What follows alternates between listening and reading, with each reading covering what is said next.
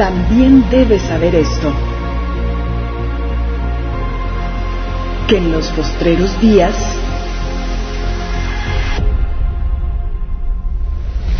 vendrán tiempos peligrosos.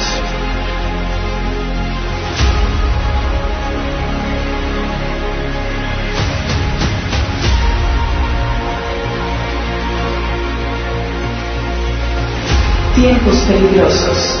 Sesión 3. Censura. Oh, Padre, te damos gracias, Señor, por tu gloriosa presencia en medio Señor. Gracias por la oportunidad que nos das de reunirnos.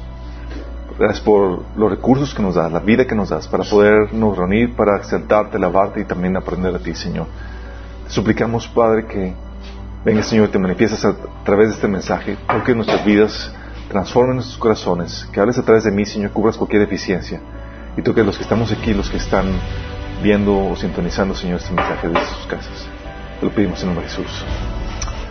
Ok, chicos, está emocionante esto. Es una recapitulación de lo que hemos estado viendo. Y hemos estado viendo la, eh, la realidad de los tiempos que estamos viviendo. Estamos viviendo tiempos peligrosos. Y parte de la re- recapitulación de lo que hemos esta- estado platicando, hemos estado viendo de que, de que si hay una conspiración, hay una conspiración real. Habíamos platicado de la, de cómo se nos acusa de que somos a veces medio conspiranoicos y demás porque tenemos un, sacamos con algunas cosas. ¿A quién lo, a quién lo ha acusado de eso? Ya las han acusado. sí, hay gente más que otra. De hecho, hay gente que vino al pies de Cristo porque investigó primero qué onda con conspiraciones. ¿Verdad? Saludos a Jorge. Eh, y llegaron a entender que era, que era real, que era cierto, y se dieron cuenta de que hay una agenda del enemigo, pero también eso significa que hay un Dios real que tiene una agenda. Y platicamos que sí hay una conspiración, conspiración real para establecer un sistema anticristiano mundial con el anticristo en el poder. Y gracias a Dios que se nos revela los detalles de esta conspiración en la Biblia. No tienes que indagar muchas cosas para saber si es verdad o no, porque viene establecido en la Biblia. Habíamos platicado cómo Dios revela aún lo que se murmura en secreto y se trama en secreto. Y nosotros lo tenemos. La problemática no es que eh, se nos haya revelado, no. La problemática es que muchos cristianos no creen la Biblia o no se informan acerca de lo que viene y lo que se informa al respecto. Pero sí, sí hay una conspiración, habían platicado acerca de eso. Y estamos viendo los resultados de esa conspiración en nuestros días de una forma más palpable. Eh, platicamos la sesión pasada que hay un proceso de desmoralización que ha llevado a la, sociedad a abrazar más y más la mentira. Y eso lo vimos porque para avanzar esta agenda, el enemigo se va a valer del engaño y la desinformación. Eso lo vimos la vez pasada. Y para ocultar la verdad, eh, el enemigo no solamente se vale de la- de la- del engaño de la desinformación, sino que va a ocultar la verdad haciéndola más difícil de discernir, de, de encontrar, porque va a estar metida en un montón de engaños, de desinformación y demás. Es muy complejo esto, chicos. De hecho, eh, algunos ustedes titubearon en asistir o no y demás, y, me han preguntado que cuál es nuestra posición en cuestión del, por ejemplo, del coronavirus, que ahí, eh, la vez pasada habíamos mencionado algunas cosas. Sí mencioné algunas cosas. Mi intención es incentivar a que cada quien haga su trabajo de investigación y llegue a sus prop- propias conclusiones. A final de cuentas, cada quien tiene que hacer su propia tarea de investigación. Y es algo que vimos la vez pasada, cómo extinguir la verdad de la mentira en ese sentido. ¿Cuál es mi posición? Algunos me, pregu- me preguntan en cuanto a esto. Es cierto, hay una campaña de mentiras, de desinformación. Por un lado tienes a doctores que diagnostican falsamente el COVID y por otro tienes a doctores que no, no diagnostican a personas que sí están enfermas del COVID. Sí, les ha tocado ya noticias que están difundiéndose.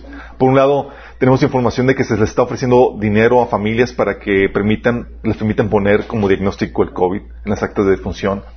Y esto es real tanto en Estados Unidos como en México.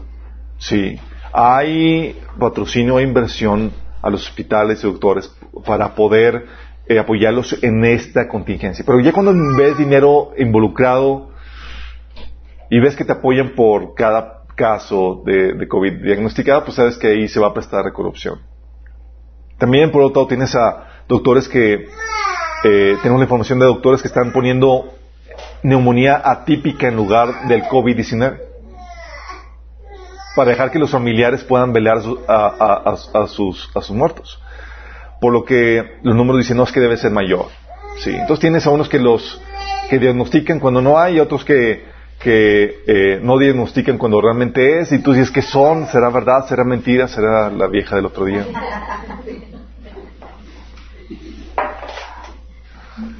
Es, es allí donde habíamos platicado la vez pasada, ¿se acuerdan? Dijimos, ahora encontrar la verdad es como sentarte como juez y ver ambas partes y evaluar. Ahora, mm, menos que nunca podamos prestarnos a juzgar a, por, por las apariencias o por encimita. Cuando ves este tipo de situaciones dices, oye, puede ser que las dos sean ciertas, sí, puede ser que las dos sean ciertas, pero ¿cuál es el que para dónde se puede inclinarme la balanza? Tú tienes que checar toda la investigación. Yo, por ejemplo, revisando eso, reviso que sí hay unos que, diagnostican COVID cuando no hay y otros que, no lo diagnostican cuando realmente lo hay.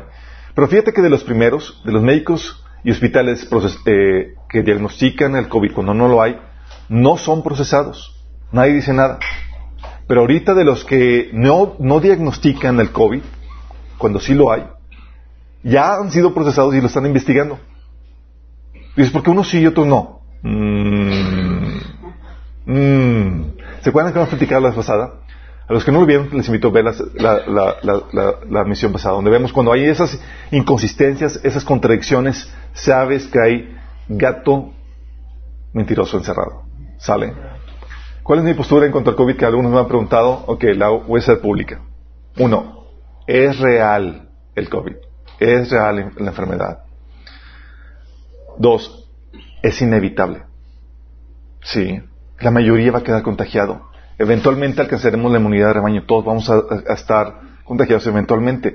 De hecho, el 66% de las personas contagiadas en Nueva York, que era el epicentro de los Estados Unidos, no eh, fueron personas que estaban dentro de sus casas y que estaban resguardándose. O sea, el riesgo está tanto adentro como fuera. ¿sí? Entonces no se trata de, de, de si me evito el contagio o no lo evito, se trata de cuándo voy a ser contagiado. ¿Sí? La cuarentena es solo para bajar la curva de contagio, no para evitarlo. Hay sitios oficiales, de hecho, para monitorear las camas de hospitales, para ver cuál es el, el cuántos, eh, cuántas camas ocupadas hay o no hay. Pero como quiera, aunque te quieras preocupar o no por, eso, de poco sirve la hospitalización en las personas que, estén enfermas. Sí. Eh, el otro asunto también es del COVID es que es algo que ya se va a volver permanente entre nosotros. Vino para quedarse. La vacuna, que algunos tienen esperanza, no va a eliminar el virus como la vacuna de la gripa no ha eliminado la gripa. Sí.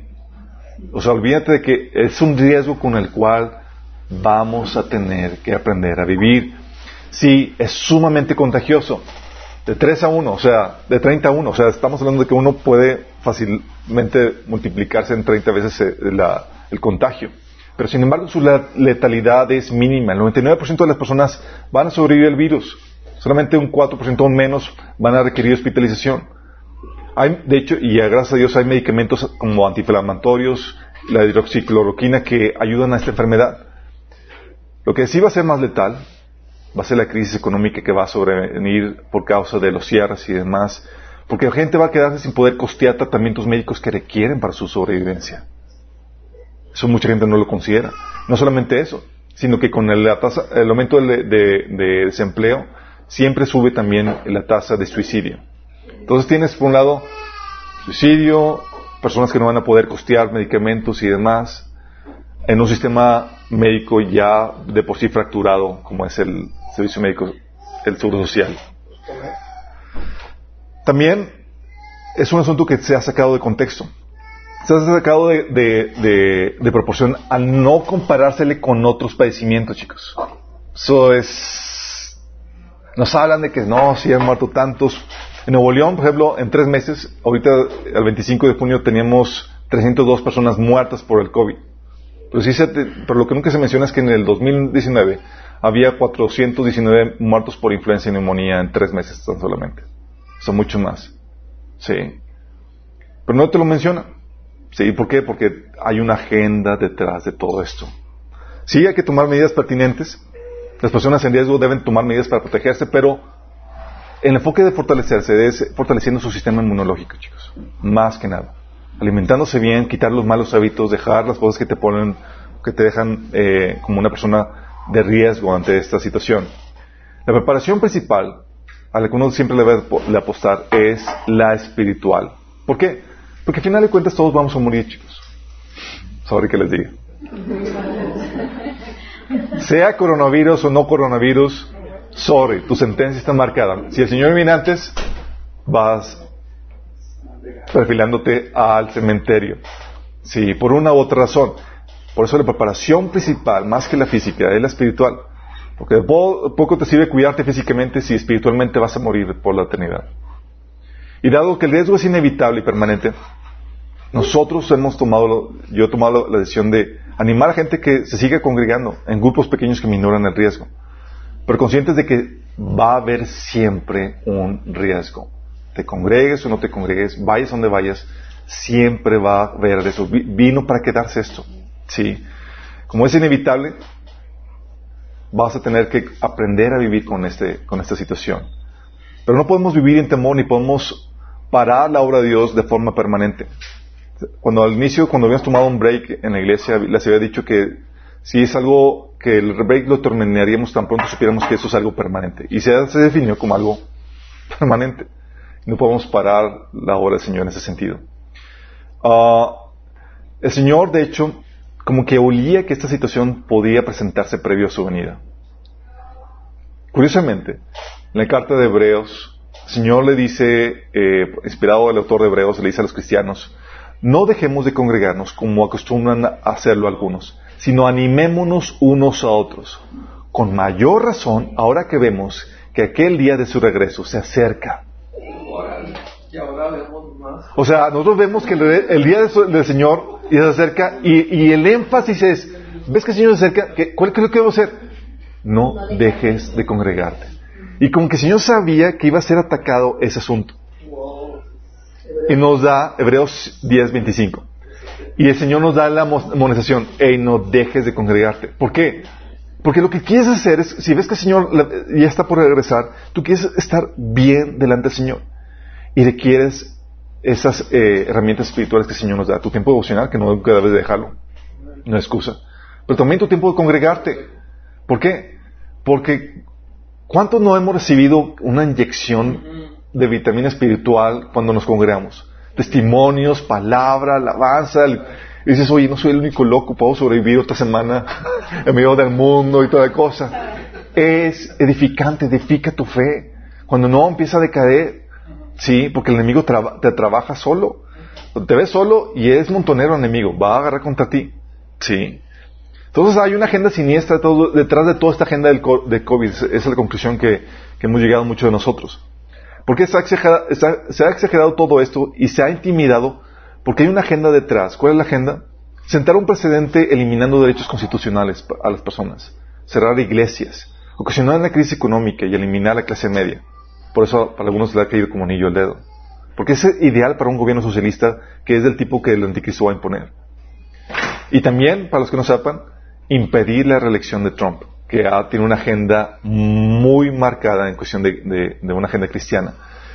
Quieren hacer, quieren eliminarlo de ahí. Y ocasiona una crisis más que ocasione el quitarlo de poder. Tú ves claramente eso de muchas formas. Eso lo puedes usar los criterios que compartimos la semana pasada. ¿Por qué? En la iglesia, pero no cierran licorerías, no cierran las clínicas por aborto, fomentan las manifestaciones eh, masivas en las calles y demás, donde están todos juntos. Y, y luego te encuentras que los, que, los líderes políticos no practican lo que ellos están tratando de hacer. Todas esas inconsistencias, incoherencias, te hablan, te dicen claramente que hay una mentira detrás de todo eso y una agenda. ¿Cuál es la agenda? Tú puedes ver los resultados de dicha agenda.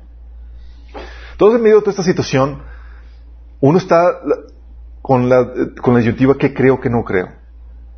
Ahora el peso para discernir la verdad no es tan, no es tan fácil. Nos dejan una tarea tremenda de nuestro lado. Pero que podemos encontrarla podemos discernirla. Pero no va, a venir, no va a venir de forma fácil. Tenemos que hacer esa tarea. Vimos también cómo la semana pasada, vimos cómo la mentira se presenta como una verdad, pero que es muy vulnerable. No aguanta el escrutinio ni el cuestionamiento porque saca a relucir su naturaleza mentirosa. O sea, la mentira se, disfraza de verdad. Pero es una verdad muy vulnerable. Es decir, es una verdad que si tú les carvas tantito, saca el cobre. Saca, saca a relucir la, lo débil que está. Porque es una mentira, chicos, disfrazado de una, de una verdad. Ah, y eso es lo que, lo que nos lleva, oye, ¿qué se hace para resguardar y proteger la mentira, chicos? ¿Qué hace para, para evitar dicho escrutinio de la gente que empiece a cuestionar cosas? Oh, ya empezaron a cuestionar, empezaron a sacar información que... La censura. La censura se empieza a eliminar la libertad de expresión. Y eso nos lleva, fíjate bien esto chicos, a mayor decadencia moral, mayor mentira para apoyar dicha decadencia moral. Y a mayor mentira, mayor censura para apoyar dicha mentira. ¿Vamos viendo? Cómo la libertad de expresión se va coartando a mayor mentira, porque se requiere para proteger, para proteger dicha mentira. Es algo que hemos, de hecho, predicado por años en minas aquí, sí, como que prophets of doom, profetas de, ¿cómo les llamas en español? Eh, del sentido de que, como sabemos cuál es la agenda, y sabemos los tiempos que estamos viviendo, sabemos a dónde nos perfilamos. Y sabemos que nos perfilamos a un tiempo de mayor censura, mayor limitación. Que ese tiempo de libertad que gozamos es solamente por tiempo limitado. De hecho, cuando estudias la historia de la humanidad, tú ves que siempre ha habido represiones. Y este es un tiempo único, pero por un breve tiempo. Esa libertad es por tiempo limitado. Gracias a Dios ahorita la censura no es total, pero la hay. Y la poca verdad que dejan salir a la superficie la enlodan con mentiras y desinformación. Entonces es un tiempo muy peligroso que estamos viviendo, chicos. Pero no es de sorprenderse, chicos. La censura es una característica general de la generación previa al juicio es una característica, así como la mentira, ¿se acuerdan que vimos la sesión pasada? La mentira, la desinformación es una característica de la generación propia que va a recibir el juicio de Dios. Bueno, la generación previa al juicio también se caracteriza por la censura. Tú tienes el profeta Jeremías, que vivió durante la generación de exilio de Babilonia. Tú estudias a esa generación y dices, ¿cómo era? eran unos depravados, inmorales y demás, no muy ajeno a lo que estamos viviendo hoy en día. Idólatras. Idólatras y todo eso. Y dice, oye, hubo una persona que empezó a hablar la verdad, que era Jeremías. Hubo otros más, Ezequiel también, que de ese, de ese, tiempo. Pero Jeremías empezó a hablar a la generación de, de, previa al exilio, la generación que iba a recibir el juicio. Y te encuentras que la conspiración para callar a Jeremías, censurarlo, Jeremías, no nos gusta lo que estás diciendo. Estás desvistiendo o estás desmascarando la mentira que hay. Jeremías 11 del 18 al 23, te encuentras que habla, hay esta conspiración. Y esa conspiración Jeremías ni siquiera la sabía. Dios se la revela. Dice, Jeremías, te tengo una noticia. hay una conspiración para quitarte la vida. Fíjate lo que dice. Jeremías 11, del 18 al 23. Luego el Señor me avisó acerca de los complots que mis enemigos tramaban en mi contra. ¿Quién fue con el chisme? Así como que, Señor, vete, vete con cuidadito. Dice, yo era como un cordero que se llevaba al matadero. No tenía idea de que pensaban matarme. Destruyamos a ese hombre y todas sus palabras dijeron, derribémoslo para que no, para que su nombre sea olvidado para siempre. Oh Señor de los ejércitos celestiales, tú juzgas con justicia y examinas los secretos y los pensamientos más profundos. Déjame ver tu venganza contra ellos, porque te he entregado mi causa. Esto dice el Señor acerca de los hombres de Nanot que deseaban mi muerte. No, es la ventaja. Ese profeta llega a la revelación y empieza a decretar el juicio. Eso no aplica para ustedes, chicos. Pues oramos por misericordia. Tiempo de gracia, acuérdense. Dice, ellos me habían dicho, te mataremos si no dejas de profetizar en el nombre del Señor. Así que esto dice el Señor de los ejércitos celestiales acerca de ellos. Yo los castigaré. Sus jóvenes morirán en batalla, sus hijos e hijas morirán de hambre. Ninguno de esos conspiradores de Nanot sobrevivirá, porque traerá, traeré calamidad sobre ellos cuando llegue el momento de su castigo. Heavy. Pero si te das cuenta, tienes una persona, profeta valioso, hablando la verdad, y luego el complot. ¿Para qué? ¿Para? La censura llegó tal que Jeremías no pudo se le prohibió predicar en el templo. Y se tuvo que resguardar. Dijo, ok, pues mando, escribo un libro y mando a mi, a mi condiscípulo Baruch para que hable acerca de él. Y tenía el libro, órale. Libro, libro censurado, órale chicos. Quema el libro, ¿se acuerdan de Hitler? Bueno, aquí tenemos el, el, la versión antigua, así es. Tenemos la parte bíblica, la versión bíblica. Dice Jeremías 36, del 23 al 26. Cada vez que Jeudí terminaba de leer tres o cuatro columnas, el rey tomaba un cuchillo y cortaba esa sección del libro.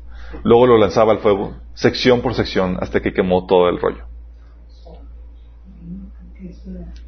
Ni el rey ni sus asistentes mostraron ninguna señal de temor o arrepentimiento ante lo que habían oído. Aun cuando el Natán de la Ia y Gemarías le suplicaron al rey que no quemara el rollo, él no les hizo caso. Entonces el rey mandó a su hijo Jeramel, a Seraías, hijo de Asriel, y Selemaías, hijo de Abdel, para que arrestara a Baruch y a Jeremías. Pero el Señor los había escondido. O sea, no solamente quemamos tus publicaciones, vamos tras de ti. ¿Se imaginan vivir en esos tiempos? Estamos viviendo esos tiempos, chicos.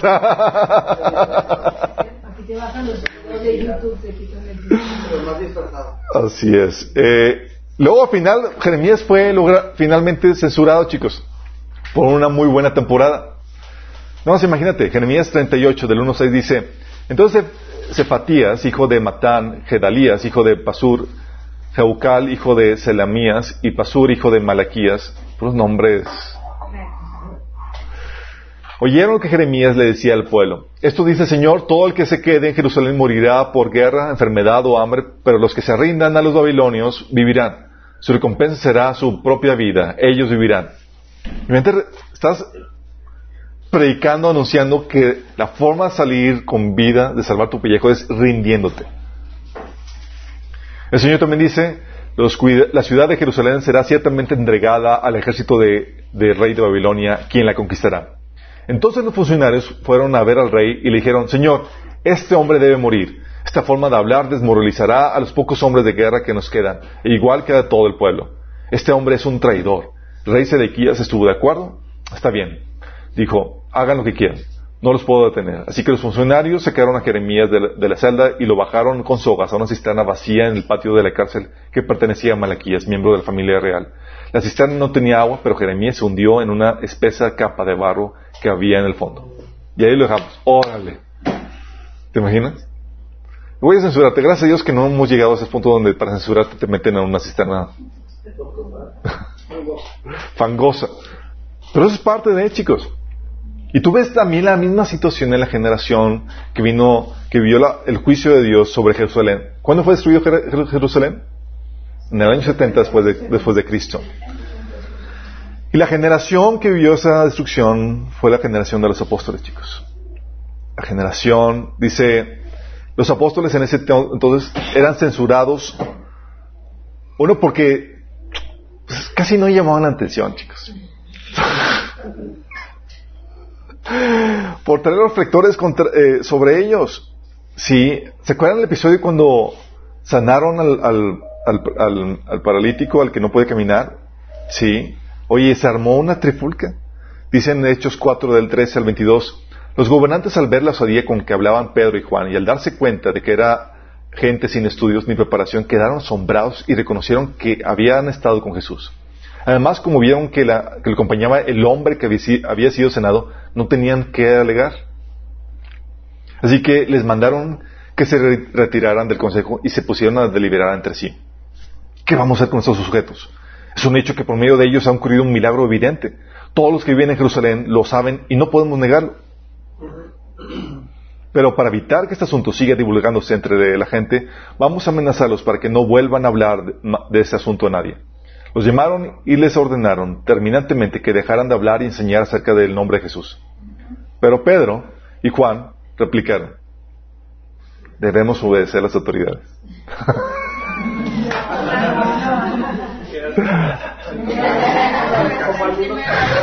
Romanos 13. Pedro y Juan replicaron, ¿es justo delante de Dios obedecerlos a ustedes en vez de obedecerlo a Él? Juzguen ustedes mismos. Nosotros no podemos dejar de hablar de lo que hemos visto y oído. Después de nuevas amenazas, los dejaron irse. Por causa de la gente no hallaban, por causa de la gente no hallaban manera de castigarlos. Todos alababan a Dios por lo que había sucedido. Pues el hombre que había sido milagrosamente sanado tenía más de 40 años. O sea, fue un milagro pesadito. Sí, más de 40. Uh, si se encuentra la situación, vamos a, callarlos, la censura. Al final de cuentas estaban ellos predicando un mensaje que querían deshacerse de Jesús. Y ahora tienes a Jesús que se había multiplicado en sus discípulos que no dejaban de hablar de él y de acusarlos a ellos como los culpables de su muerte. Sí, y estaban ganando muchos creyentes. ¿Qué hacer entre eso?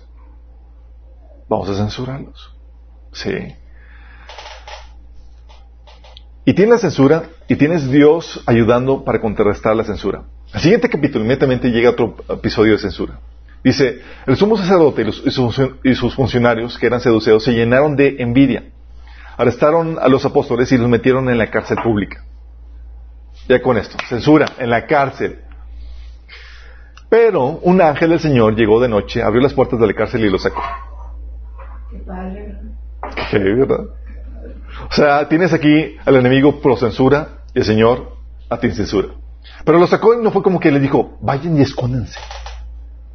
Vayan y resguárdense, chicos, porque corren peligro por aquí. El ángel lo sacó y los puso a chambear. Fíjate que dice, vayan al templo y denle a la gente este mensaje de vida. o sea, lo saco y es, chicos, vamos a seguir predicando. Órale. ¿Te imaginas? Así que al amanecer los apóstoles entraron al templo. Ahí los habían pescado, chicos. Vamos otra vez, órale. Entraron al templo como se les había dicho y comenzaron a enseñar de inmediato. Cuando llegaron el sumo sacerdote y, y sus funcionarios, convocaron al concilio supremo, es decir, a toda la asamblea de los ancianos de Israel.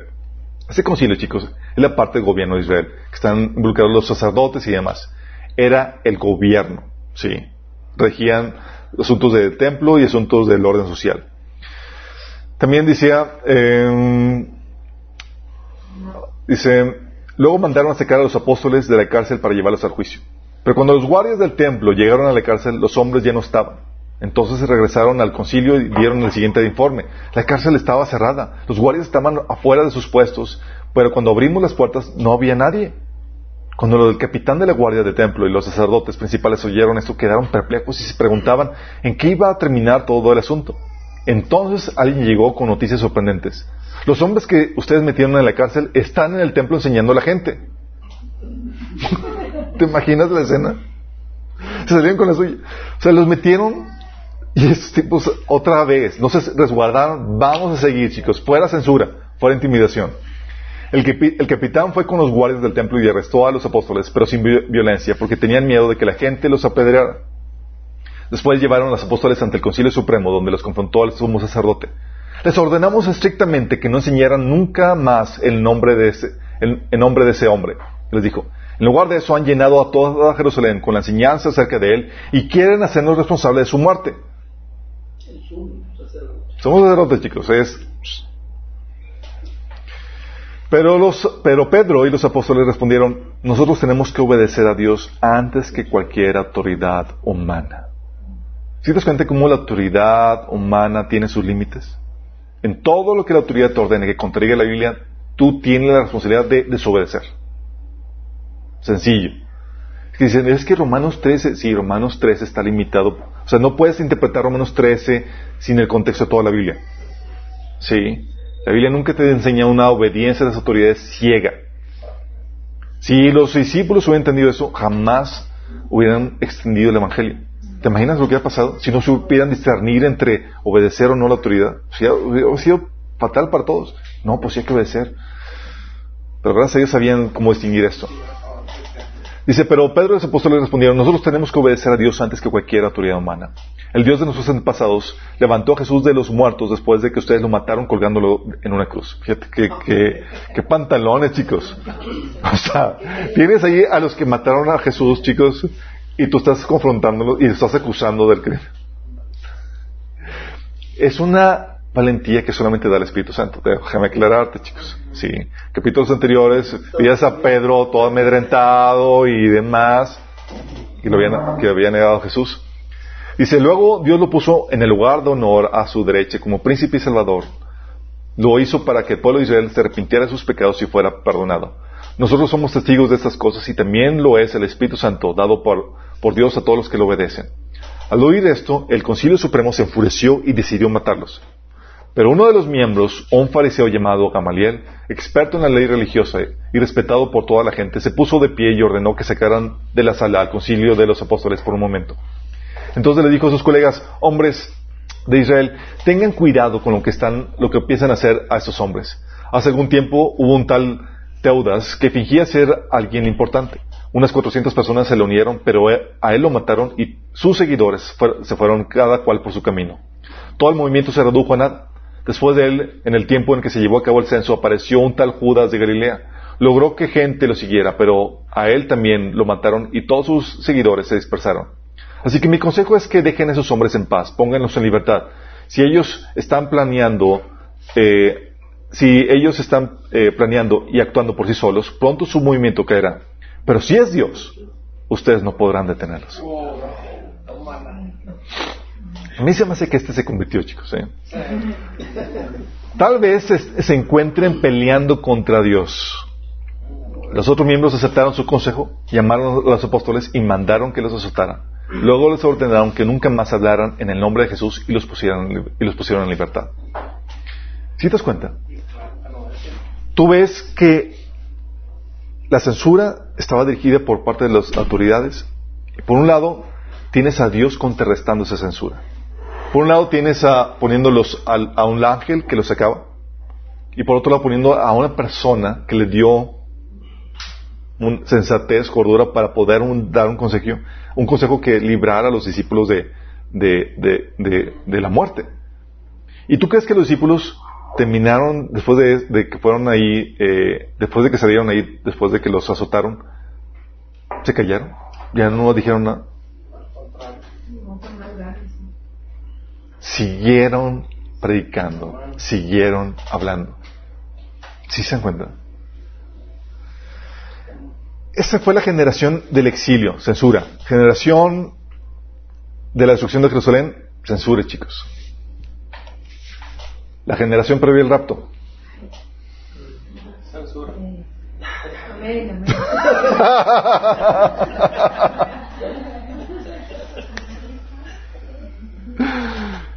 Oh, qué fuerte, ¿verdad? Y así entiende así como que, ay, ay, ay, ay, No sé si han notado, chicos, pero en los últimos años, en estos últimos 10 años, la censura ha aumentado como nunca antes. Ahorita ya se puede censurar a la gente con libertad porque se le acusa de un discurso de odio, hate speech. En mensajes y explicaciones en las redes y, personas pueden censurar en las redes y demás porque está, tiene un discurso de odio, un discurso que no da que aceptación o porque ofendió a alguien. Y los, el gobierno como las, los, magnates que dirigen las redes sociales se han dado a tarea de proteger a la gente de que no se sienta ofendida o dañada en sus sentimientos, como si eso fuera posible. Pero es la excusa perfecta para controlar el lenguaje y el pensamiento, chicos. La excusa perfecta. Y es hacia donde se dirige toda esta agenda. Tenemos la censura por emporios eh, monopólicos de las redes sociales. Tienes censura por parte de Facebook, Twitter, YouTube, ¿qué otra? Son, prácticamente tienes toda la red ahí concentrada. Presumen, déjame decirte chicos, presumen ser plataformas plataforma es te proveo la plataforma y tú publicas lo que tú quieras. Entonces yo no soy responsable. No, no se me puede juzgar por eso. Entonces presumen ser plataformas y gozar de protección legal por el contenido que se publica. Pero operan en la práctica como editoriales, censurando cualquier línea de pensamiento que se contraiga a su línea, política o religiosa. No se Entonces, por un lado, eh, quieren usar las, las, libertades y las protecciones legales de una plataforma, pero se operan en la práctica como editoriales. Y las editoriales, cualquier cosa que publican, chicos, ellos son responsables y los puedes demandar. Sí.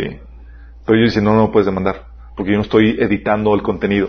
Y sí lo está editando. Y tienes un montón de censura en eso que hoy estamos viviendo. Uno de los canales famosos en su censura es Prager Prager, University, no sé si lo han visto o escuchado. Es un canal conservador dirigido por un judío conservador, tremendamente influenciado por la cosmovisión cristiana, que pone videos cortos antisocialistas, antiliberales y dando cordura, eh, eh, sentido común a la gente. Bueno, sus canales están, son restringidos en universidades, escuelas y se consideran, eh, aunque son canales, son información apto para todo público, lo, ponen como información solamente para adultos, como si fuera pornográfico. Entonces no aparece en las escuelas, no aparece nada de sus canales y eso. Sí.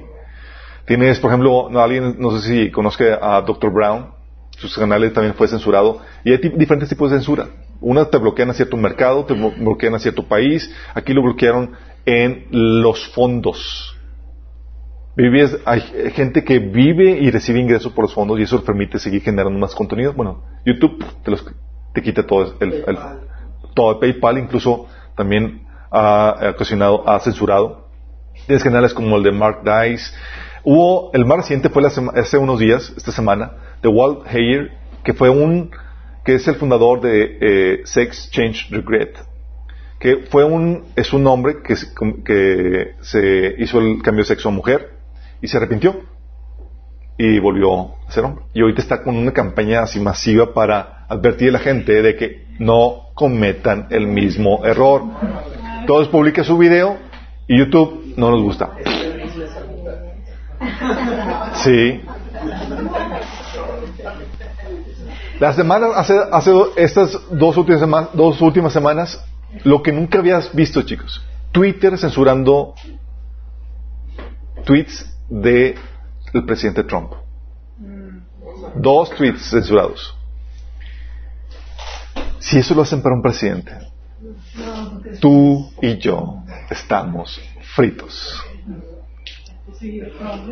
Sí, o sea, tú dices, ya esto está tomando color, digo, dimensiones desproporcionadas. Así es. Tienes, por ejemplo, y algo que, que, muchos de nosotros notamos, porque con eso del coronavirus publicamos información de, de información de, de contrapartes, eh, investigadores, médicos y demás que tenían un punto, que diferían en el punto de vista que se estaba tomando por los principales medios de comunicación y publicamos en Facebook. Y entrabas a mi Facebook o al Facebook de otros publicadores que tenían eso y de repente contenido censurado o ya no aparece. Porque YouTube, Facebook y otros más estaban eliminando cualquier publicación que contradijera, contraviniera eh, la línea oficial de la Organización Mundial de Salud, la OMS. Imagínate. O sea, va y debate, va y discusión, va y ver, es aquí se va por este lado. ¿Sí? Lo mismo se, se, da para imágenes, publicaciones que pueden ofender a musulmanes, LGTB, transgénero, etc. Cualquier crítica que pueda hacer eso es censurada. Que fue hace el año pasado, que se me acuerdo fue el año pasado, en la Unión Europea, una eh, maestra eh, eh, estaba ah, en una conferencia, en una ponencia, estaba avisando, estaba comentando cómo este el líder de la religión islámica, este Mahoma, eh, se casó, era, pedófilo porque se casó con una niña. Y históricamente es correcto, chicos. La multaron y le amenazaron con cárcel. Así es. Pero sí puedes insultar y puedes eh, contra la fe cristiana y demás, porque acuérdate que la gente es anticristiana. Sí. Amazon ya también en sus libros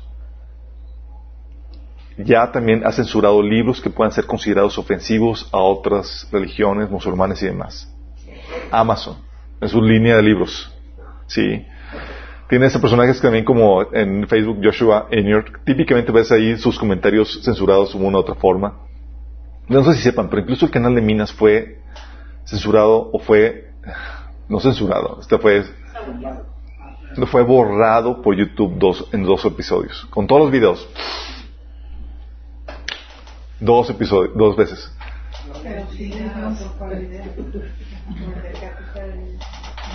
Aparece fue ofendido por varias personas. De hecho, hay un, hay un documental, hay un film que se llama No Safe Spaces. Lo pueden buscar en internet, lo pueden ver. Habla de toda la censura que está dando, pero ¿cuál, una censura, chicos, cual nunca se había visto en la historia.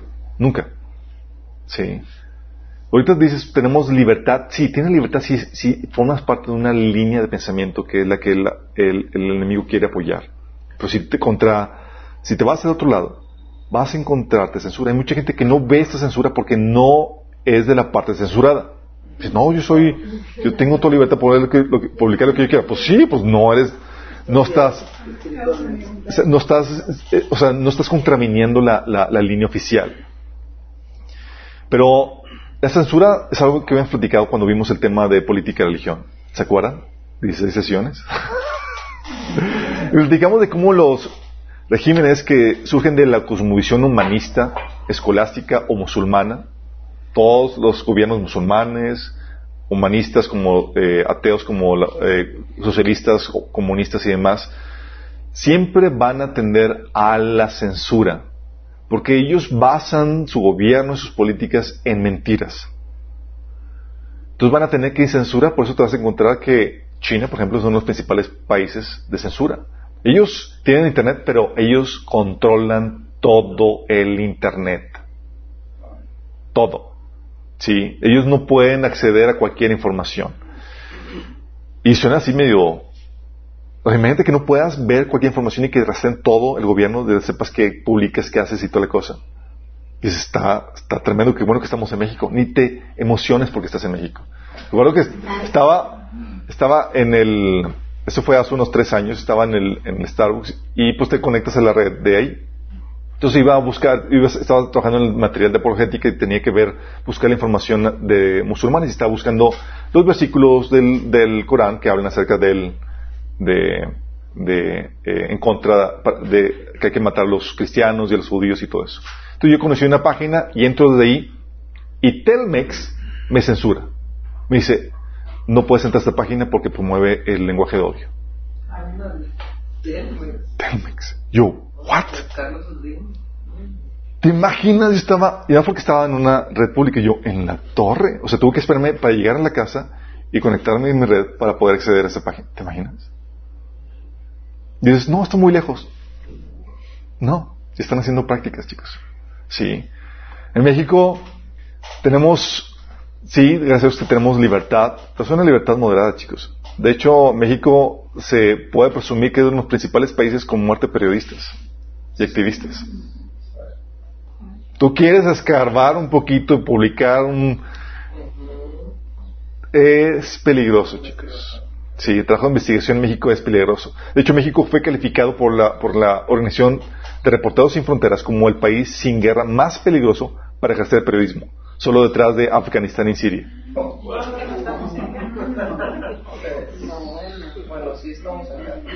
Sí, como que, papi, ¿qué hace periodista? No.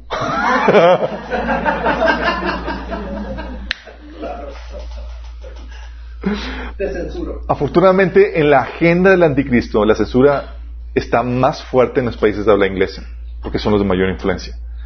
Nosotros vamos detrásito, pero vamos detrásito, chicos. O sea, no estamos tan así, pero vamos detrás. Y la pregunta aquí que nos llega es, ok, se está dando y está aumentando, porque obviamente aumentar la mentira tiene que aumentar la censura para proteger la mentira. ¿Cómo lidiar con la censura? ¿Cómo lidiar con la censura? ¿Alguien aquí ya lo han censurado? ¿Le han quitado sus publicaciones o algo? ¿O todavía no han llegado a ese nivel?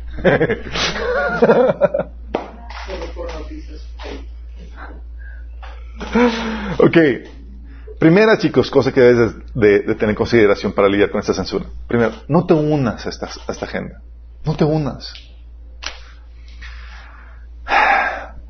Tú como cristiano no puedes limitar ni censurar el debate ni el intercambio de ideas o información.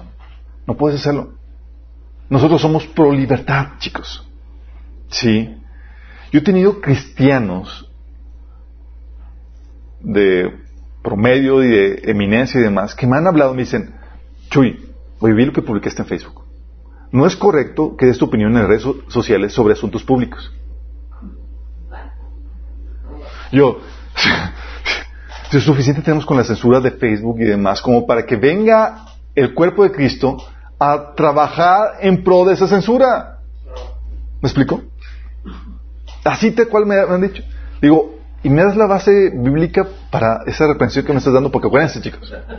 Y la Biblia dice que debes reprender con toda doctrina, es decir, con la Biblia. Sí. Con Eso es más difícil, pero sigue con buena doctrina.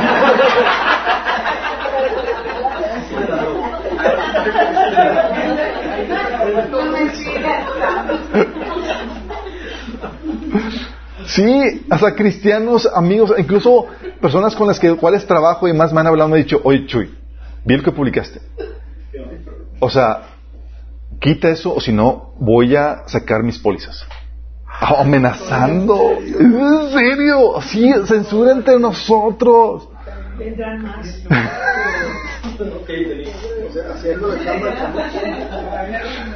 Qué fuerte, ¿no? Qué fuerte. Pero muchas veces nosotros, sin darnos cuenta, nos alineamos a la agenda del anticristo. La agenda del anticristo es censura, porque su mentira no puede tolerar el escrutinio y la averiguación de la gente, ni el debate de ideas, el intercambio de, información. Y el cristiano, ahí va, vamos a censurar también a mis hermanos. ¿Sí? ¿Por qué? Porque tu opinión no me agrada. O porque no me, es controversial. O porque, como si Jesús no hubiera sido controversial.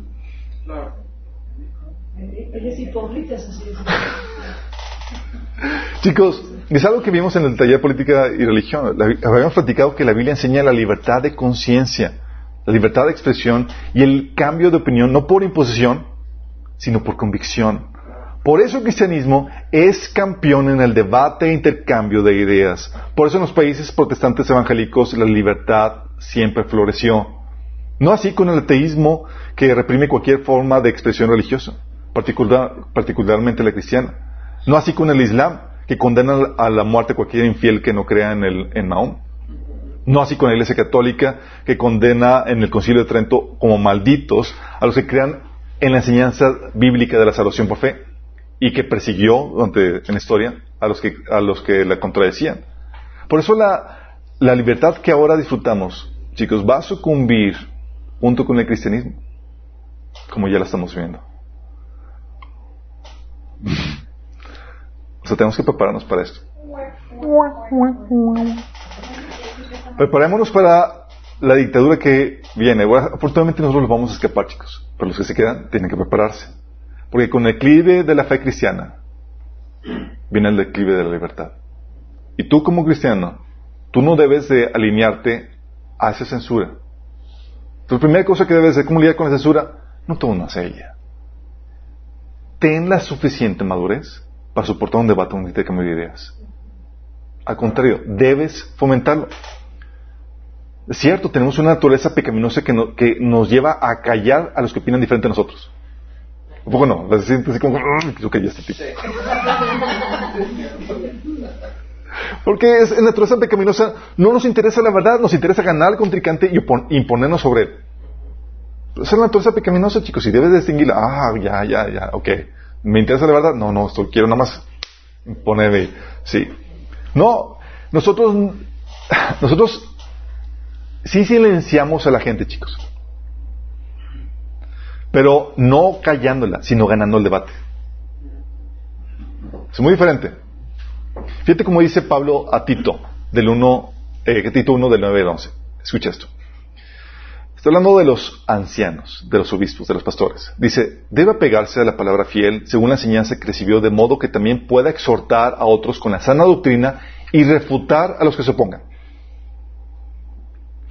Dice que debes de tener, debe tener, debe pegarse fiel a la enseñanza, tener conocimiento para exhortar con la sana doctrina y refutar a los que se opongan. Y luego te explica en versículo, en el siguiente versículo Y es que hay muchos rebeldes, charlatanes y engañadores, especialmente los partidarios de la circuncisión. A esos hay que taparles la boca, ya que están arruinando familias enteras al enseñar lo que no se debe y lo hacen para obtener ganancias malavidas.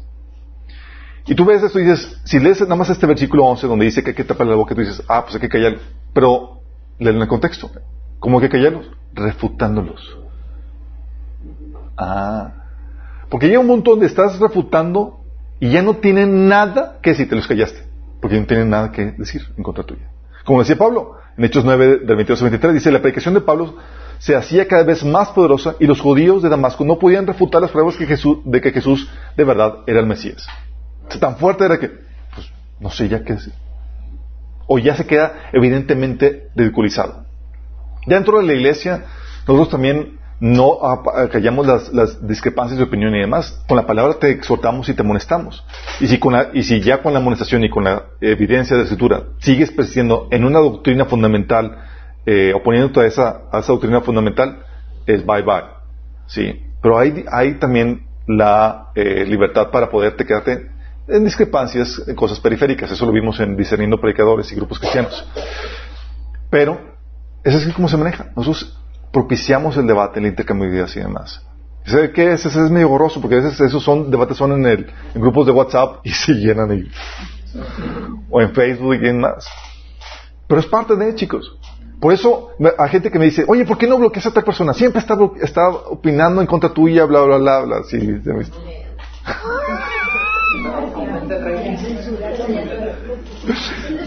Porque nosotros somos los principales eh, eh, patrocinadores de la libertad de expresión, chicos.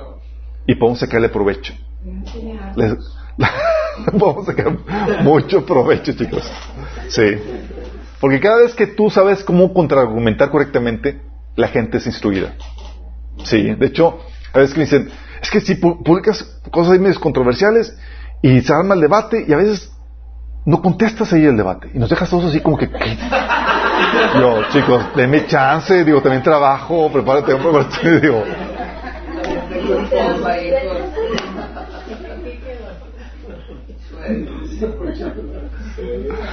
Todo primero, no a esta agenda, ¿ok?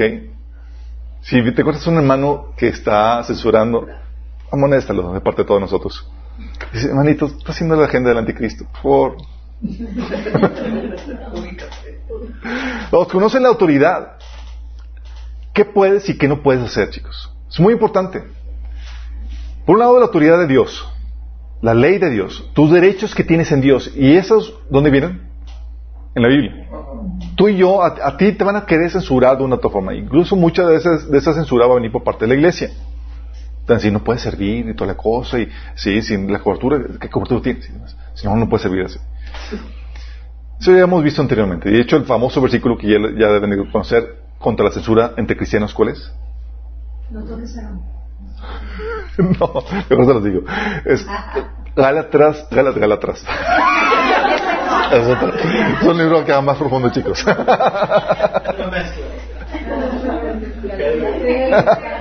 Gálatas 5.13, que dice que a libertad somos llamados, pero esa libertad sea para servir a nuestro prójimo. Cuando está hablando que tienes libertad para servir a tu prójimo en amor, está hablando de que no tienes que pedir permiso para hacer eso. Es un, la constitución del cristiano, la Biblia, te está diciendo, tienes libertad siempre y cuando sea para servir.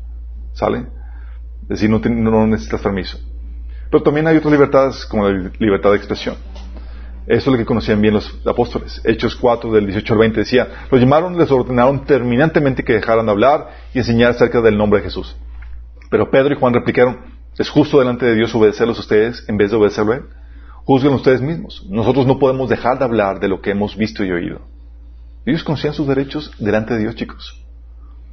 En el siguiente capítulo lo vuelve a enfatizar llegaron con ellos en el capítulo 5 del 28 al 29, dice, les ordenamos estrictamente que no enseñaran nunca más en nombre de ese hombre, les dijo.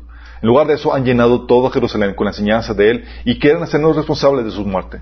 Pero Pedro y los apóstoles respondieron, nosotros tenemos que obedecer a Dios antes que cualquier autoridad humana. Qué heavy. Esto se va a poner a prueba en, todos nosotros, chicos. Y se está poniendo ya a prueba. Sí. a muchos cristianos que nos censuramos mutuamente porque decimos que estás en, rebelión contra, contra de, la, de, la autoridad porque estás haciendo esto o aquello. Es, mi chavo, ¿cuándo en la Biblia se te incitó a que obedecieras a la autoridad ciegamente o por encima de Dios? Nunca. Cuando la autoridad del hombre se contrapone a, la, a las instrucciones claramente establecidas en la Biblia, tú debes desobedecer al hombre. Pero también debes de conocer la ley de los hombres tus derechos ante el gobierno ya formado. Eso es lo que hacía Pablo, chicos. Pablo conocía sus derechos. Sí, conocía la ley romana y eso le salvó el pellejo muchas veces. Es lo que decía Hechos 22 del 23 al 29. Dice, cuando se, pescaron a Pablo, eh, porque querían matar a los judíos y lo, pescaron los, soldados romanos, y, y Pablo da su defensa y se arma una trifulca. Entonces, como siguen gritando, tirando sus mantos y arrojando polvo al aire, el comandante ordenó que metieran a Pablo en el cuartel. Mandó que lo interrogaran a latigazos con el fin de averiguar por qué gritaban así en contra de él. Cuando lo estaban sujetando en cadenas para soltarlo, Pablo le dijo al centurión que estaba ahí, ¿permite la ley que ustedes azoten a un ciudadano romano antes de ser juzgado?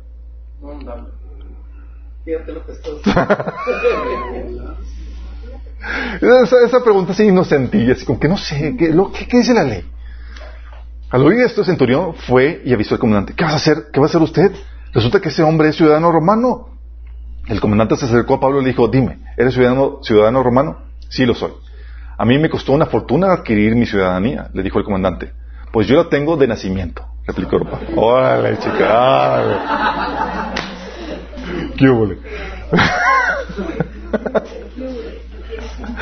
Dice, los que iban a interrogarlo se retiraron enseguida al darse cuenta que Pablo era ciudadano romano. El comandante mismo se asustó de haberlo encadenado. ¿Qué pasó con Pablo? ¿Conocía la ley de Dios? Pero también conocía la ley del gobierno. Y sabía sus derechos. Y sabía cómo traerlos. ¿Se imaginan si hubiera sido un ignorante? Bueno, chicos, aquí habemos muchos. Con toda facilidad te quitan derechos, te censuran, te restringen y demás, y tú ni pío. Y hay un montón de leyes que, que protegen tus libertades y demás. Otro caso, Hechos 25 del 8 al 11, Pablo otra vez. Pablo estaba compadeciendo ante los reyes y demás, y están los judíos acusándolos y dice, Pablo negó los cargos. Dice, no soy culpable de ningún delito contra las leyes judías, ni contra el templo, ni contra el gobierno romano, dijo. Entonces Festo, queriendo complacer a los judíos, les preguntó, le preguntó, ¿estás dispuesto a ir a Jerusalén y ser juzgado ante mí allá? Pero Pablo contestó, no. Esta es la corte oficial romana, por lo tanto debo ser juzgado aquí mismo. Usted sabe muy bien que no soy culpable de hacer daño a los judíos. Si he hecho algo digno de muerte, no me niego a morir. Pero si soy inocente, nadie tiene el derecho de entregarme a estos hombres para que me maten. Apelo a César. O sea, Pablo sabía las leyes, chicos. Era licenciado. Era licenciado, no, no era licenciado, chicos. Si sabes que están públicas, chicos, ¿verdad? Digo, por lo pronto la, constitución para que sepas qué libertad y qué derechos tienes. Pero muchos nos están restringiendo en eso, nos están censurando. Entonces tienes que conocer la autoridad, conocer las reglas del juego, las de Dios y las del hombre. ¿Vamos? La otra, debes pelearlo, defenderla, esta la libertad que tienes. ¿Han escuchado el dicho que el mal prospera cuando los buenos no hacen nada? Sí. Sí. Bueno, debes pelear y defender esta libertad. Uno por medios legales, así como lo hizo Pablo, que defendía, hey, tengo esta situación y hasta en los medios legales, como los versículos que le cité, y acudir a los medios legales que tienes a tu favor para pelear este asunto. Recuerda que todavía somos sal.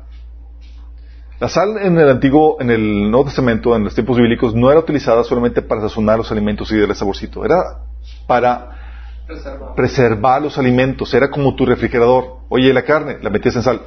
Sí. Y eso atrasaba el proceso de descomposición de los alimentos. Era conservador, chicos. Y tú y yo somos ese conservador. Somos la sal. Dice, ustedes son la sal de la tierra, pero si la sal se vuelve insípida, ¿cómo recobrará su sabor? Y, somos, y nos volvemos insípidos cuando ya no somos factor de cambio y dejamos que la dejamos de ser contracorriente y empezamos a nadar con, la corriente. Dice, ustedes son la luz del mundo. Una ciudad en lo alto, en una colina no puede esconderse, ni se esconde una lámpara para cubrirla con en un cajón. Por el contrario, se pone en la repisa para que alumbre a todos los que están en la, en la casa y hagan brillar su luz delante de todos para que ellos puedan ver las buenas obras de ustedes y alaben al Padre que está en el cielo. Entonces te dice que tú eres la sal y tú eres la luz. ¿Conscientes? Y luego dice Juan 9, del 4 al 5, dice Jesús, mientras sea de día, tenemos que llevar a cabo la obra del que me envió. Viene la noche cuando nadie puede trabajar. Mientras esté yo en el mundo, la luz soy del mundo. Y eso aplica para nosotros, chicos. Mientras que estemos en el mundo, ¿quién es luz? Nosotros. Pero mientras que sea día, tenemos que trabajar. Va a llegar la noche cuando nadie va a poder hacer nada. Cuando parte de la iglesia, chicos, la labor de ser luz y sal, la labor de ser sal, de ser una eh, voz que, contra, eh, que contrarreste la maldad, va a dejar de, ser esa función eh, de, los creyentes que se queden. No van a poder contrarrestar la maldad. Y no van a poder ser luz ni nada. El enemigo va a tomar control. Y lo único que van a poder hacer es compartir el Evangelio en condiciones apocalípticas. Pero, ¿cómo puedes defenderla? Por, medios legales. Si conoces, oye, hay los medios legales, defiende esa libertad, que no te censuren. Tenemos que acudir a eso. Pero la otra forma es por medio de presión social, levantando nuestra voz, chicos. Tú ves en la Biblia, tú ves que, que el enemigo se restringió de muchas cosas por temor a las multitudes. Sí. En Hechos 4, 21, 22 dice, después de nuevas amenazas los dejaron irse. Por causa de la gente no hallaban manera de castigarlos. Todos alababan a Dios por lo que habían sucedido. Pues el hombre que había sido milagrosamente senado tenía más de 40 años. O sea, por causa de la gente no hacemos nada para encontrar ellos. Por causa de la gente, la presión social. Mateo 14:5 dice, Herodes quería matar a Juan, pero temía que se produjera un disturbio, porque toda la gente creía que Juan era un profeta. ¿Qué lo detenía? La presión social. Mateo 26 del 3 al 5 dice, se reunieron entonces los jefes de los sacerdotes y los ancianos del pueblo en el palacio de Caifás, el sumo sacerdote, y con artimañas buscaban cómo arrestar, arrestar a Jesús para matarlo. Pero no durante la fiesta, decían, no sea que se motine el pueblo. ¿Sí te das cuenta? La presión social la podemos utilizar a nuestro favor, chicos, para poder evitar la censura. Gracias a Dios, se han podido revertir publicaciones censuradas. Canales de, por ejemplo, Candace Owens, Alice eh, Beth Stuckey, Franklin Graham, que han publicado cosas en Facebook y demás, y lo censuraron. Y se armó un revuelto que Facebook y demás se tuvieron que disculpar. Ah, sorry, no nos dimos cuenta. Y lo vuelven a poner. Sí, por la presión, chicos. La presión social. mientras que haya, haya iglesia aquí, dejemos sentir nuestro poder. Nuestra presión. Que haya un, contrabalance en este sentido. Obviamente también hay casos perdidos. No todos han ganado en la cuestión de la censura. En China es un caso perdido. Sí. Pero gracias a Dios como que sigue extendiéndose el Evangelio en medio de esas situaciones. Pero tienes el caso más sonado que fue en febrero, donde Prager el canal eh, eh, conservador, perdió contra YouTube en la demanda que, hizo Prager contra, contra YouTube. ¿Perdió?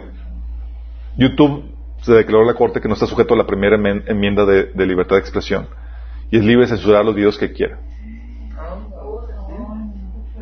Qué fuerte, obviamente. Eso nos, nos pone a todos en la mira, a todos los conservadores, a todos los cristianos. Sí. Y es aquí donde,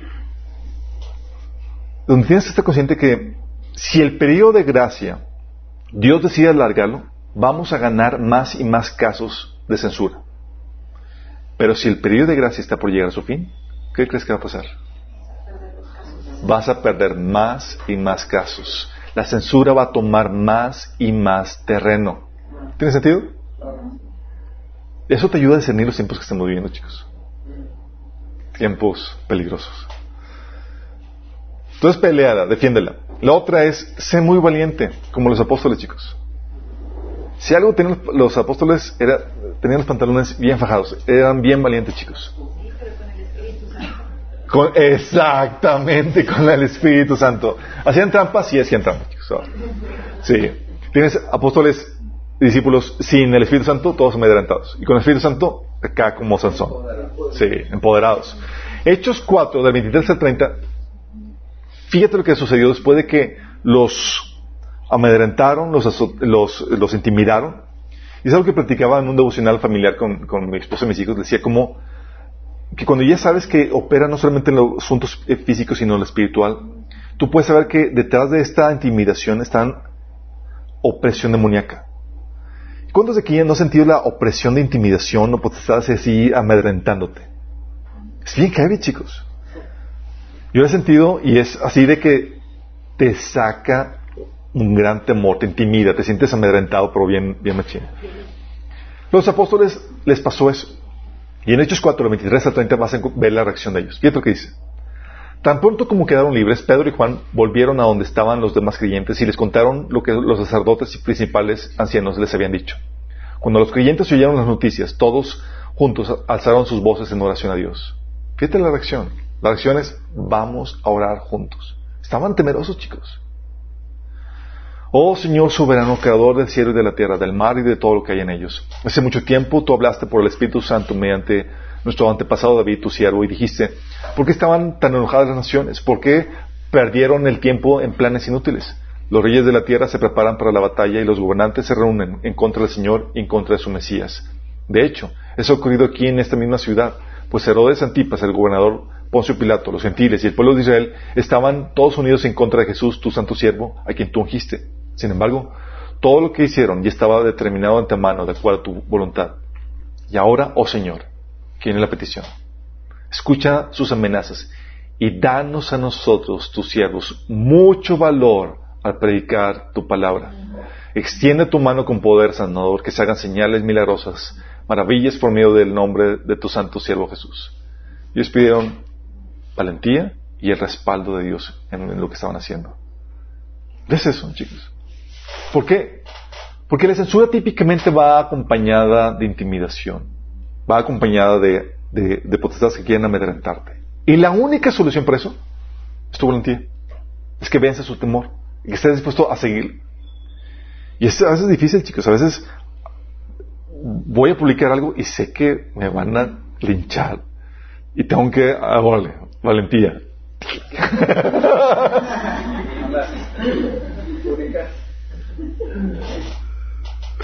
Sí, es la valentía, chicos. Tenemos que aventarnos a no callarnos, a seguir hablando, a cuestionar, a interrogar y demás.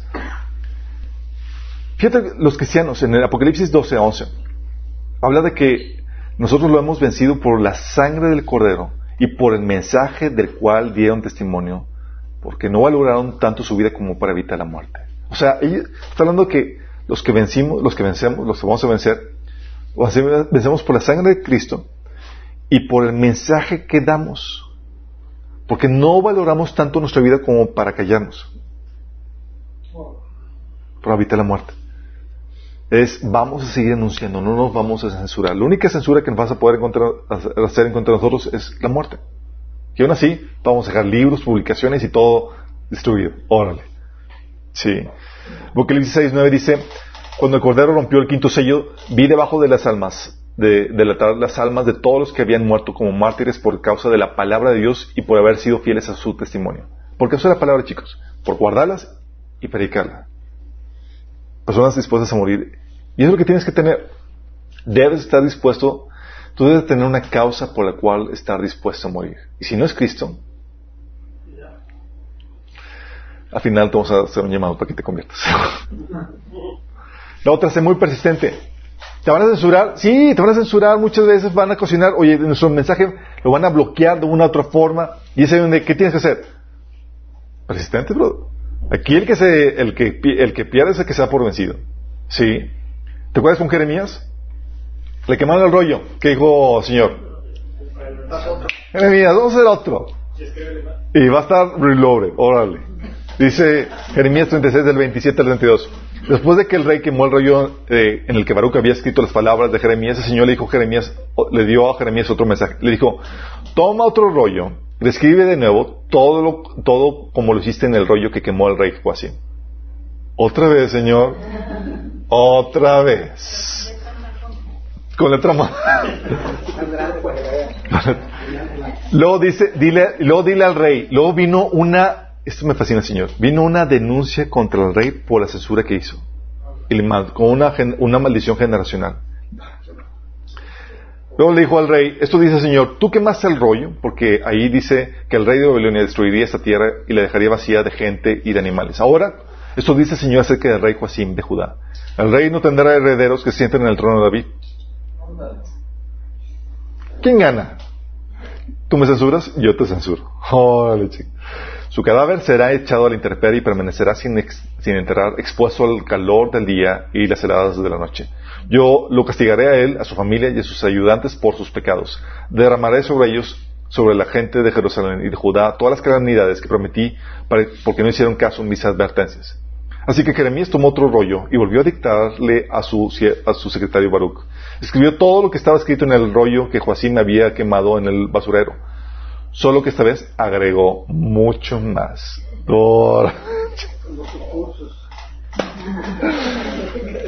Chicos, cuando nos borraron el canal de YouTube, imagínate todos los videos, y habíamos terminado los tres años de discipulado, chicos. Estaba ya todo en video y demás. Y YouTube, dentro ya no podíamos acceder a nada. Y luego para colmo, yo nomás tenía respaldo de los audios. Sí, terrible. Nada más de los audios porque dijimos, oye, ocupa un montón de memoria y la computadora pues no me, no, no tengo tanta memoria. No, no, fue, no fui como para comprar un disco duro externo. Entonces dije, pues ya está respaldado en, YouTube, pues, ¿para qué lo guardo en la compu? Entonces borré todo para tener, a quitar el, el espacio. Y en los, a los, al poco tiempo, sin videos. Y ni forma de volver a subir. Y la única forma de subirlos volverlos a hacer. Dios, ok, me esos, vamos a hacer unos y vamos a ponerle más y vamos a hacer los mejores. ¿Sí? Y de hecho, al punto que mi esposa dice, me parece que, que, que, que Dios mandó ahí que lo borraran porque quedó mucho mejor, definitivamente. Así como, suena como que, como, ¿se acuerdan como Job? Con Job, así como que, eh, eh, platicando Dios con, con Satanás. ¿Ya viste Alberto con sus videos?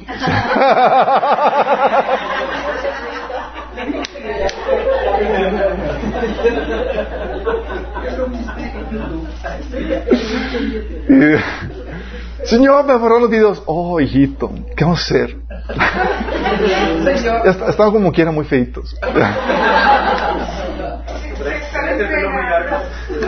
bueno, déjame decirles, déjame decirles, sí. Hay gente que se volvió muy fan de los primeros videos porque la verdad es que estaban muy cómicos en los comentarios y demás que lo hacían. De hecho, algunos que estaban en el grupo WhatsApp dicen, porque quieren, porque uno de ahí que comentó que quiero los primeros. Eh, Y él dice, nos platica que iba, en el él se chutaba el discipulado en el camión y la gente lo veía raro porque estaba botado lo dice con todos los comentarios.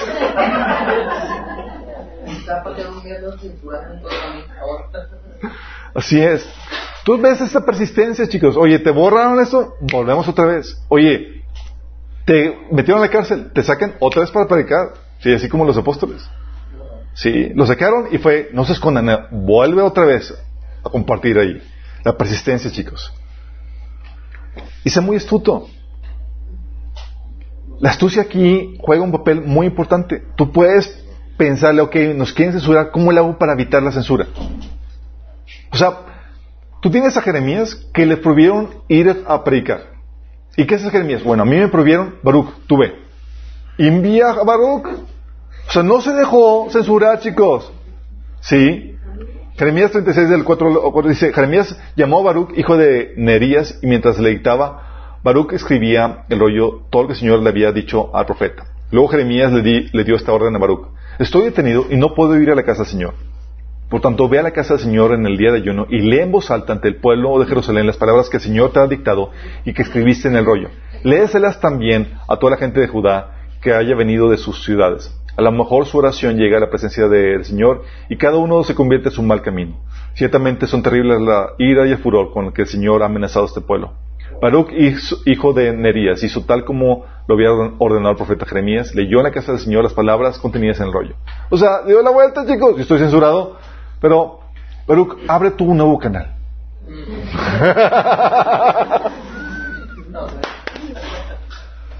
y tienes que usar la creatividad, chicos. Nosotros aprendimos después de eso, dijimos, ¿sabes qué?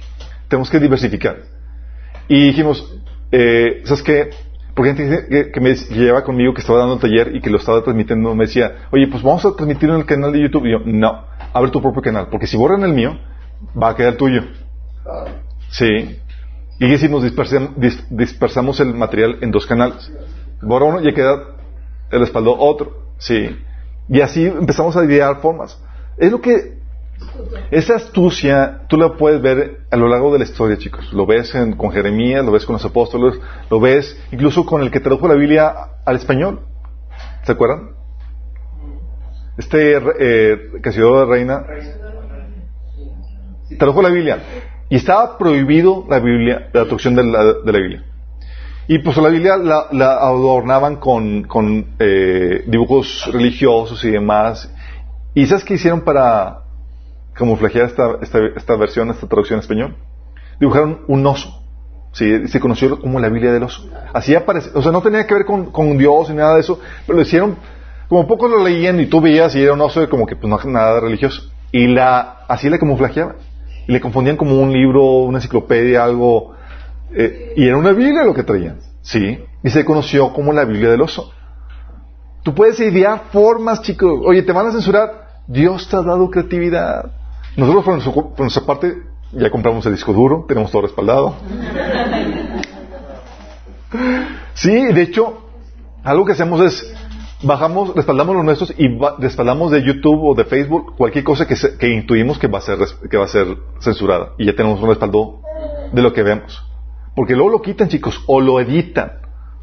Sí, lo editan. Por ejemplo, videos controversiales de Bill Gates menciona que iba, que, él quería bajar la población por medio de la, de la vacuna. Eh, conferencias de TED las, editaron para quitar esa parte. Porque hay, un, hay una agenda, chicos. Sí. O sea, podemos tener la, usar la astucia que Dios nos ha dado para poder contrarrestar la censura. Hay la forma, chicos. Pero mientras que haya iglesia aquí en el mundo, tenemos que hacer brillar nuestra luz. Sí. Si te das cuenta, la terrible dirección donde se encamina todo esto, chicos.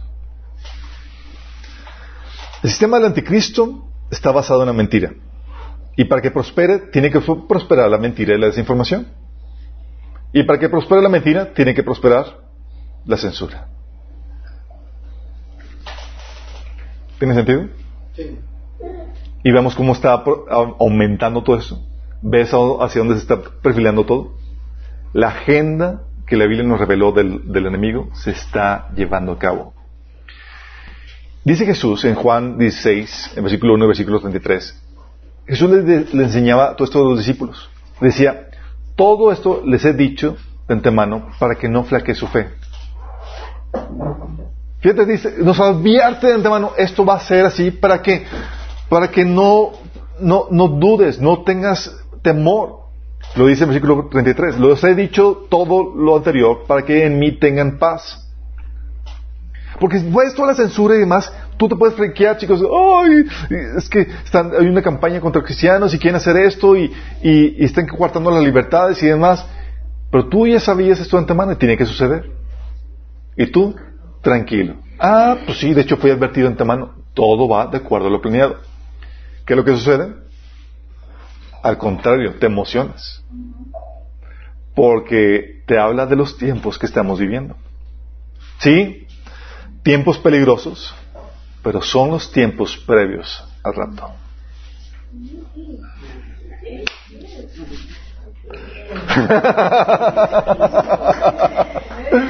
Terminamos con una oración, chicos. Vamos a terminar con una oración. Amado Padre Celestial, te damos tantas gracias, Señor. Porque podemos ver todo lo que está sucediendo, Señor, los tiempos tan peligrosos que estamos viviendo, Padre. Gracias porque tú nos das herramientas para contrarrestar todo esto, Señor. Pero también gracias porque tú nos das el discernimiento para ver los tiempos que estamos viviendo, Señor. Son tiempos previos, Señor, a este gran evento que estamos esperando, que es la manifestación gloriosa de Cristo, Señor, para que venga por nosotros. Gracias, Señor, porque en vez de, de atemorizarnos, de angustiarnos por lo que estamos viendo a nuestro alrededor en estos tiempos peligrosos, podemos alegrarnos, podemos emocionarnos, Señor. Gracias, Señor. Nombre Jesús. Quiero invitar a las personas que nos han sintonizado que no, todavía no le has dado tu vida a Cristo lo que estamos viviendo, estos tiempos peligrosos, se van a convertir en tiempos letales tan pronto la iglesia parte. Pero tú puedes partir con la iglesia. El Señor ha prometido que va a venir por la iglesia y la va a rescatar de lo que está por venir. Y tú puedes obtener ese pase de partida. ¿Cómo? Tienes que realmente arrepentirte de tus pecados. Estás dispuesto a abandonar eh, el estilo de vida que has estado siguiendo. tienes que estar dispuesto a seguir tus propios caminos para seguir los de Cristo.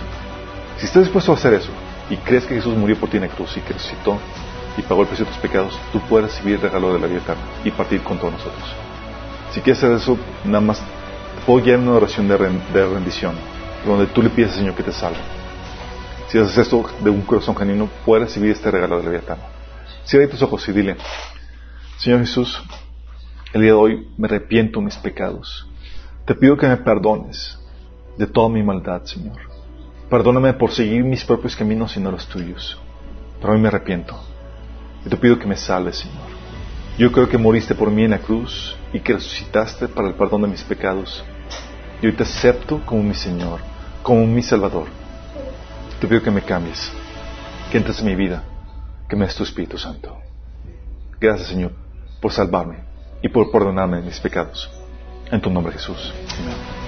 Si hiciste esto, contáctate con nosotros, queremos ayudarte en tu crecimiento cristiano. Tienes que empezar a, leer la Biblia a partir del Nuevo Testamento para empezar a obedecer lo que el Señor te indica. Tienes que congregarte y tienes que discipular. Son cosas básicas que tienes que hacer. Estamos aquí para ayudarte.